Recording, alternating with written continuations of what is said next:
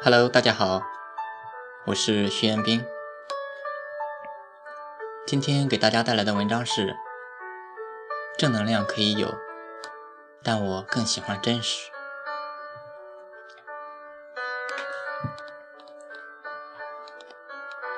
昨天写了一篇关于我为什么要每天都写一篇文章，这是关于我自己的真实事情。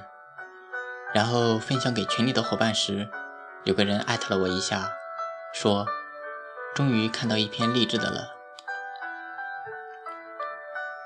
是呀，其实我真的很少去写励志的文章，我所写的都是我在生活中的所见所闻所感罢了。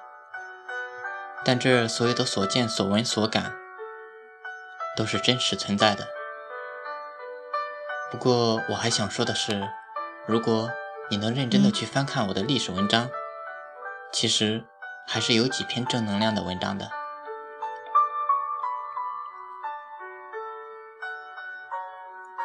写作初期的时候，我曾经做过一次分享，分享的就是如何写一篇好的文章。在分享中，我专门提到了鸡汤这个东西。以前我也曾对鸡汤爱不释手，后来。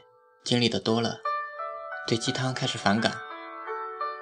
最主要的是，无论在何时何地，到处充满鸡汤。比如早上的问好，朋友圈的早安、午安、晚安，各种公众号的等，天天喝的都喝糊涂了。所谓一鼓作气，再而衰，三而竭的道理。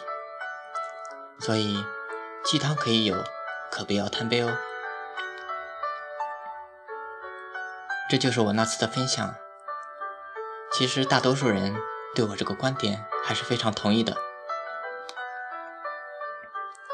当然，这并不是说我反对正能量，只是觉得在我们相信美好的同时，更应该相信真相。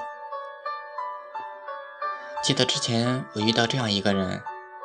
他说他很羡慕我能够去做自己喜欢的事情，而他却不知道自己喜欢什么，甚至有时觉得自己很没用。他也经常给自己喝一些鸡汤，哦，不是喝很多鸡汤，然后看着那些鸡汤，眼神坚定的在心里暗暗发誓，明天开始努力学习。明天开始每天运动，明天坚决不能再熬夜了。然后在第二天又开始重复这样的事情。说真的，像这种拖延症我见得多了。明日复明日，明日何其多？你能有多少个明天？你又有多少个明天能够去奋斗的？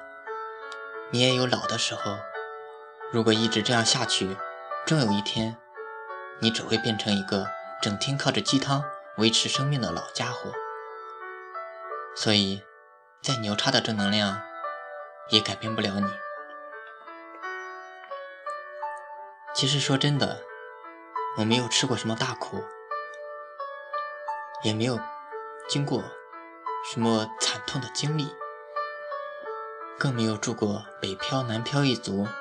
住的地下室，我家里不富裕，但我的父母却给了我能力范围内的一切。面对棘手的问题或者困难，大不了就去学一下，再不行，请教一下身边的人或者朋友。这些事情，我想也不是一碗鸡汤能够解决的。正能量可以有，但在相信美好的同时。我们更应该真实。我不反对正能量，只是更喜欢真实罢了。